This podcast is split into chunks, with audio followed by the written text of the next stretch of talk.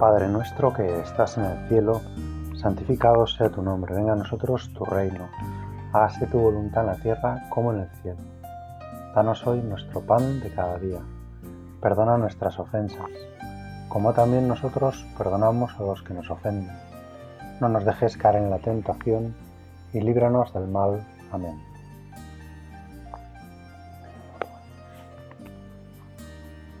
Hoy perdón, hoy Señor, queremos hacer nuestra oración en este nuevo comienzo del año litúrgico.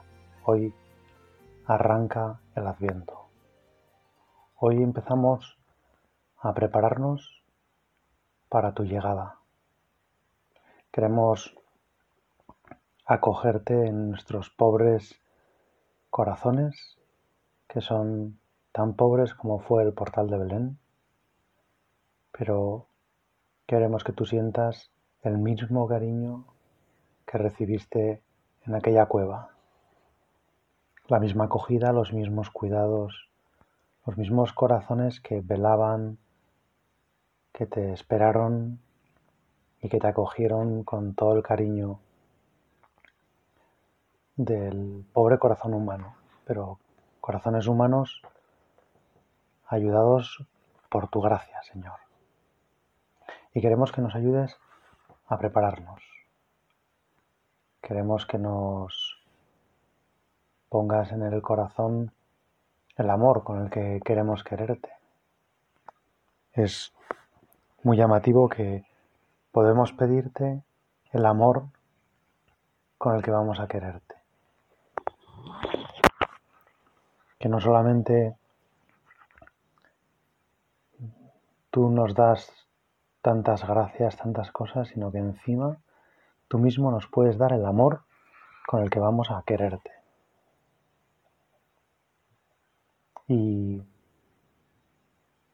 en este adviento queremos no, no esperar a que llegue pues el frenesí de los días previos a la Navidad, no queremos esperar a, que pasen los días, sino queremos, nos hace ilusión desde el principio, Señor, acogerte con, con gran cariño. Tú ya estás desde hace ocho meses en el seno, en el vientre bendito de nuestra Madre María, y ella lleva su adviento especial, nueve meses de preparación, ilusionándose con tus ojos, con tu voz, con tus lloros, con tus lágrimas, con tu sonrisa. Y nosotros queremos hacer ahora lo mismo. De su mano, de la mano de esa Virgen que sueña caminos, como canta un villancico navarro, queremos meternos en, en su corazón para, para de la mano de la mejor preparadora adentrarnos en este adviento que tenemos la ilusión, Señor, de que sea especial. Todas las navidades son especiales, cada navidad tiene su, su magia y a la vez todas tienen la misma magia. Pero queremos que esta Navidad tenga una gracia especial, una gracia para nosotros de conversión. Queremos encontrarnos de un modo especial contigo. Yo quiero, Señor, convertirme en esta Navidad y qué oportunidad me brindas en estos días de preparación, en este casi un mes, estas cuatro semanas de preparación.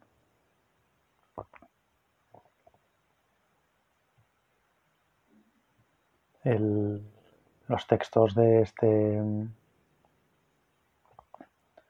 este primer domingo de Adviento nos llevan claramente hacia esa preparación, una preparación quizá un tanto remota, una preparación que se va haciendo poco a poco, una preparación que, que en el fondo pretende ayudar a que nuestra alma se levante. Así comienza la antífona de este primer domingo. A ti levanto mi alma, Dios mío, en ti confío. No quede yo defraudado, que no triunfen de mí mis enemigos, pues los que esperan en ti no quedan defraudados. Qué maravilla que este salmo, el 24, nos ayude a darnos cuenta de que esperar,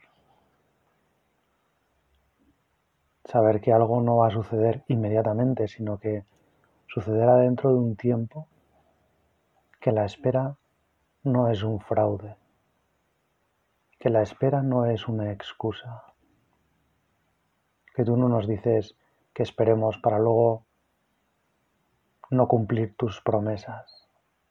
Y por tanto esta espera es una espera gozosa. Es una espera en la que ya se disfruta lo que viene.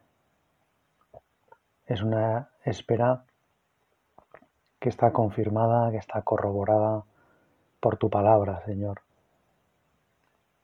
Porque sabemos que tú eres fiel, que eres el Dios fiel, que cumple sus promesas, el Dios fiel que ha sellado con nosotros una alianza eterna, el Dios fiel que nunca falla, que nunca hace esperar, que es el más puntual, el que llega siempre a la hora prevista. Y por eso nosotros podemos también en cierto sentido disfrutar de estos, estas semanas porque sabemos que el día 24 por la noche nacerás de nuevo en nuestros corazones si te hacemos hueco, si te decimos que sí, si te abrimos el alma de par en par. Un portal como el de Belén es fácil de abrir de par en par. A veces una casa, por mucho que abras todas las ventanas, es difícil conseguir corriente. En el portal de Belén sería imposible que no hubiera corriente, estaba todo abierto de par en par, era un portal, es que no tenía puertas. Yo quiero que mi alma esté así de abierta, de par en par, con toda la todo el aire corriendo para que pueda entrar toda tu gracia, para que hasta el último rincón de esta cueva, que es mi alma, esté lleno de los villancicos, de la luz y del calor que vas a traer tú, Señor.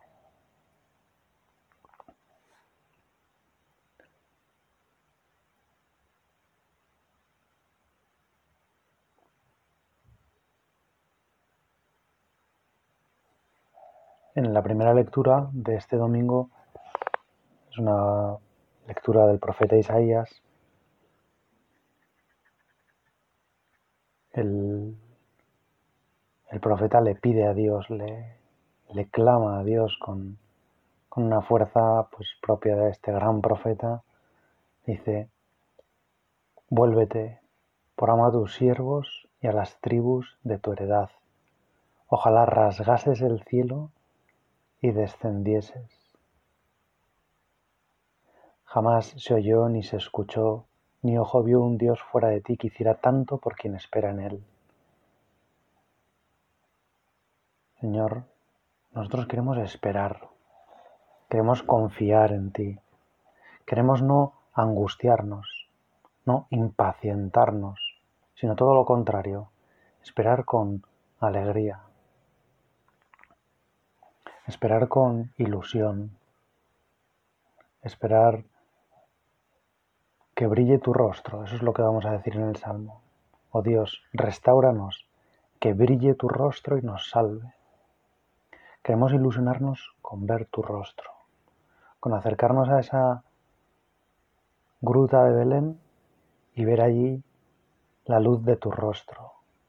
La luz de tu rostro en el rostro de un bebé, en el rostro de un recién nacido, de un niño indefenso. Es impresionante, ¿no? Que nosotros accedamos a Dios a través de algo tan aparentemente alejado de Dios o tan aparentemente dispar de Dios. Son esas paradojas del cristianismo, que es un pensamiento, una paradoja es un pensamiento pues que parece una cosa y justo es lo contrario. Dios haciendo brillar su rostro, porque brilla, porque es una gloria impresionante, pero a la vez es una gloria que no avasalla. Y eso es lo que sucederá en esa noche y eso es para lo que nosotros queremos prepararnos. Queremos limpiar nuestros ojos. Él también nos quiere preparar, lógicamente, para esa segunda venida y este primer tiempo, estas primeras semanas del Adviento son también como una preparación de la segunda venida, de la venida definitiva de Jesucristo, cuando Él venga a restaurar todo, cuando Él venga para instaurar definitivamente su reino.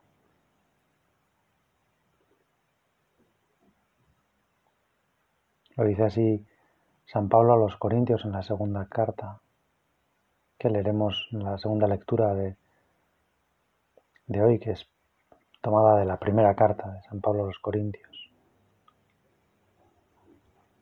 Mientras aguardáis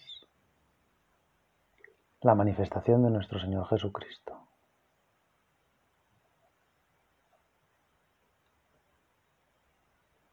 Esa es nuestra situación actual. Estamos también en la esperanza, en la espera de la venida de nuestro Señor Jesucristo, la venida definitiva. Pero mientras esperamos esa venida definitiva, Jesús, tú en el Evangelio nos propones precisamente estar atentos, vigilad, no sabéis cuándo es el momento. Velad, entonces, pues no sabéis cuándo vendrá el Señor de la casa, si al atardecer o a medianoche o al canto del gallo o al amanecer. No sea que venga inesperadamente y os encuentre dormidos. Velad. Ese es el gran grito del Adviento, que no estemos dormidos, que nos despertemos de el sueño que nos aletarga, que nos hace vivir fuera de la realidad de lo que está sucediendo en el mundo, fuera de la realidad de lo que sucede en el mundo. A veces pensamos que eh, sabemos fenomenal lo que sucede en el mundo y lo que sucede en el mundo, la realidad de lo que sucede en el mundo es mucho mayor de lo que ven nuestros ojos. Por eso le pedimos una cosa que decía Romano Guardini y que lo han dicho tantos santos. Le pedimos al Señor ver con tus ojos. Quiero ver con tus ojos. Quiero ver la historia, quiero ver mi vida, quiero ver la vida de los demás, quiero ver el día a día con tus ojos, Jesús. Dame tus ojos para ver la realidad, para verla en profundidad, para que no se me escapen todas las oportunidades que tengo de encontrarme con tu amor, con lo que tú me quieres, con lo que tú quieres que yo te quiera. Qué impresionante, ¿no? Que Dios nos pida cobijo, el que es el creador de todo el cielo, el creador de la tierra, el creador de cada una de nuestras almas, el creador de todas las cosas maravillosas que hay en la tierra, que pide cobijo en mi alma, que se conforma con mi alma. Qué descenso, Señor, qué abajamiento. qué aparente destrucción de la divinidad para acoger a nuestra humanidad. Y digo aparente porque en realidad la divinidad, Dios, no se ha destruido. Eso sí, ha bajado hasta nuestro límite, se ha puesto en cuclillas, de rodillas, se podría decir, para poder estar a nuestra altura. Como si de algún modo el que tiene que adorar, que somos cada uno de nosotros, el que nosotros somos los que queremos ponernos de rodillas delante de ese niño Jesús dentro de unos, unas semanas, cuando venga, cuando vayamos corriendo al portal a adorarlo, pues como si de algún modo ese anonadamiento de Dios, ese abajamiento, fuera por a nuestra altura. Lo mismo sucede en la Eucaristía, ¿no? Dios que se hace algo más pequeño todavía que nosotros, un trozo de pan, algo que se puede comer, que se puede tirar, que se puede despreciar, Dios que esconde su gloria para que no nos deslumbre. Y nosotros, tan tontos que muchas veces eh, pasamos por encima de, de todo eso, que no prestamos atención a ese signo tan sencillo. Un Dios hecho hombre, un Dios hecho un crío, un bebé, un recién nacido. Y como no nos deslumbra, no le prestamos atención. Y como no nos apabulla, somos indiferentes. Y como no se impone, no obedecemos. ¿no? Qué, qué maravilla a veces la capacidad de los hombres de no hacer caso si no les obligan a hacerlo. otro día voy a comentar a, un amigo sacerdote que, que las normas de tráfico son, son importantes porque si no hubiera normas y sobre todo si no hubiera policía, pues es posible que no las que no las viviéramos y eso en realidad es una pena.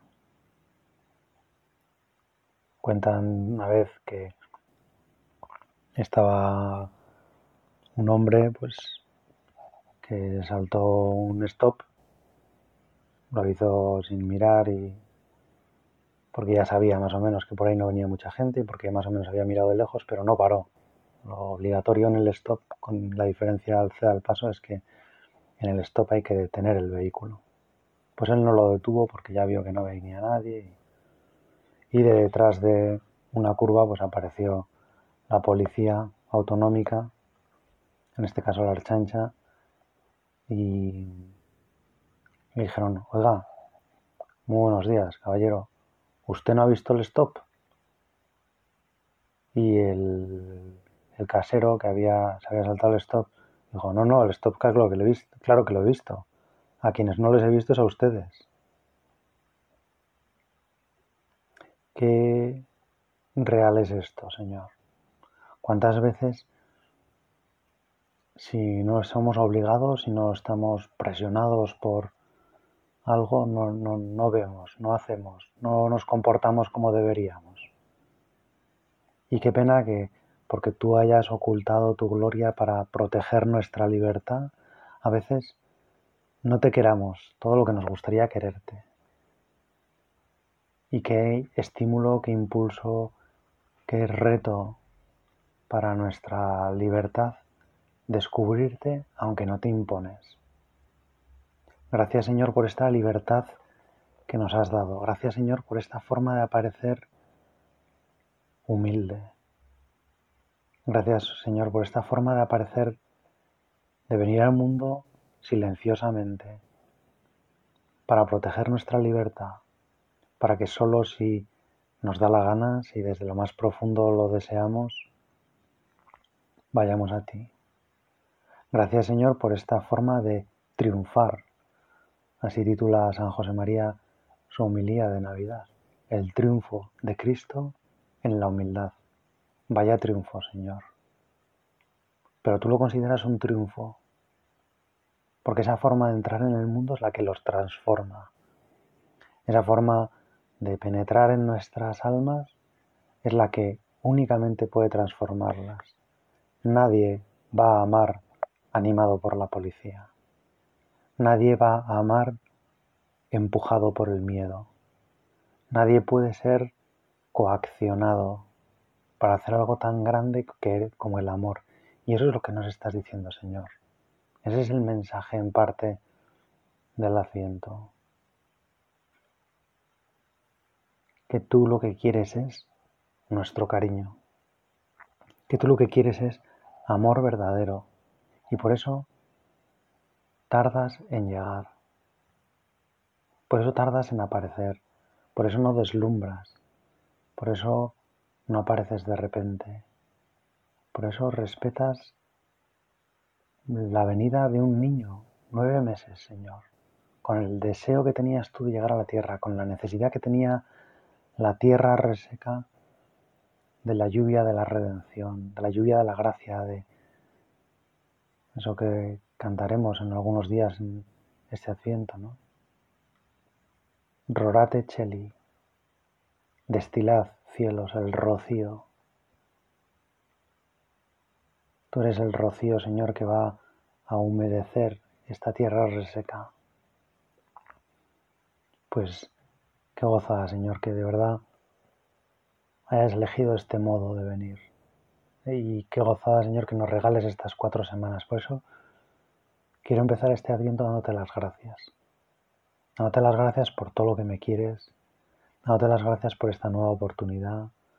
Dándote las gracias por tu forma, tu modo, tu estilo de hacer las cosas. Dándote las gracias, Señor, por mi libertad, aunque a veces me gustaría no ser tan libre para no hacer tanto el gandul, para no hacer tanto el golfo. Pero a la vez, Señor, me doy cuenta que sin libertad no puedo amarte. Y que al darme la libertad, Señor, me estás transmitiendo un mensaje de que tienes tantas ganas de que yo sea feliz y de que te ame. Regalarme la libertad significa tanto es una declaración de amor tan impresionante, sabiendo, Señor, lo que tú quieres que yo te quiera, que lo pongas en mis manos, que no me olvides, que no te aproveches de ninguna de tus capacidades, de, de tu omnipotencia, sino que me hayas hecho a mí libre, que hayas, como si dijéramos, limitado tu omnipotencia para que yo pueda elegir quererte o no, es impresionante porque nos has dado una capacidad, Señor, que, que nunca hubiéramos soñado. Y ojalá, Señor, que, que, todos los hombres la aprovechemos. Ojalá que todos en, esta, en este adviento queramos comprometer nuestra libertad y por eso que estemos en vela. Porque qué fácil es, Señor, no darse cuenta de todo esto. Qué, fácil es meterse en el túnel de la actividad diaria y no percibir los anhelos de tu corazón, no percibir la necesidad que tienes tú, que vas a venir a mendigar cariño. Tú que lo tienes todo, tú que eras plenamente feliz en el cielo, tú que en la Trinidad tienes todas toda tu, ser, toda tu divinidad completa y absolutamente bienaventurada en sí misma. Sin embargo, quieres salir de esa, podríamos decir, zona de confort. Quieres correr el riesgo de nuestra libertad, decía San José María. En la homilía del año 2019 de Nochebuena, el Papa Francisco habla mucho de la gratuidad de la salvación y dice que Dios no ha esperado a que nos portáramos bien para querernos. Y la santidad, termina diciendo en ese párrafo, la santidad es custodiar esa gratuidad. Dios nos quiere de forma gratuita, no a cambio de nada. Él lógicamente lo espera todo de nosotros. Él va a vivir este adviento también. Porque Él va, estas ya son palabras mías, pero Él va a esperar todos estos días. Y los espera con mucha más ilusión que nosotros todavía. Porque son tantas las ganas de llegar a nuestros corazones, de calentarlos, de iluminarlos. Porque es tanta la debilidad en nuestras almas, los dolores que sufre nuestro corazón, que Él quiere venir, que Él quiere salvarnos, que Él quiere socorrernos, que Él quiere cargar con todo eso, quiere apropiarse de todos nuestros dolores, de todos nuestros sufrimientos, de todos nuestros pecados, para curarlos, para encendernos, para transformarnos, para hacernos felices, que es lo único que desea. Ojalá, Señor, nosotros escuchemos tu voz. Ojalá dejemos que tu rostro ilumine nuestras caras, que tu rostro ilumine nuestras vidas, que veamos tu luz, que sintamos tu calor, que sintamos de verdad en esta Navidad que viene tu presencia. Y qué mejor forma de prepararnos que cuidando de los demás. Qué mejor forma de estar en vela que aprendiendo a descubrir la imagen de ese niño recién nacido en los que tenemos cerca. Qué mejor forma de abrir nuestro corazón al niño que nacerá, abriéndolo a los que llevan su imagen, a los que llevan su impronta, a los que son sus hijos, a los que son sus criaturas benditas. Por eso, Señor, a lo mejor puedo pensar ¿no? en este adviento cómo prepararme especialmente cuidando de la gente que tengo en mi casa, de mis hermanos, de mis padres, si vivo con ellos, de mis hijos, de mis sobrinos, de, de la familia en sentido amplio, de mis compañeros de trabajo, de mis amigos. Señor, que sea un adviento como muy centrado en esas imágenes vivas del niño recién nacido, que son las personas con las que coincido. En todos ellos está tu imagen y por eso, Señor, quiero que brille en ellos tu rostro. Tú te ocultas de algún modo en todos ellos porque hacernos a tu imagen, Señor, también ha sido un gran reto. Nos has dado la libertad, nos has dado la inteligencia, nos has dado la voluntad, nos has dado el corazón. Y yo quiero descubrir esa imagen, quiero que no, no me pase como a tantas personas que tocas a su puerta, tocaste a la puerta de la posada y te dijeron que no, que no había sitio, porque no sabían que eras el Mesías. Yo quiero que no me pase lo mismo, que no haya nadie que toque a mi puerta y que yo le diga que no hay sitio, porque piense que es un hombre más.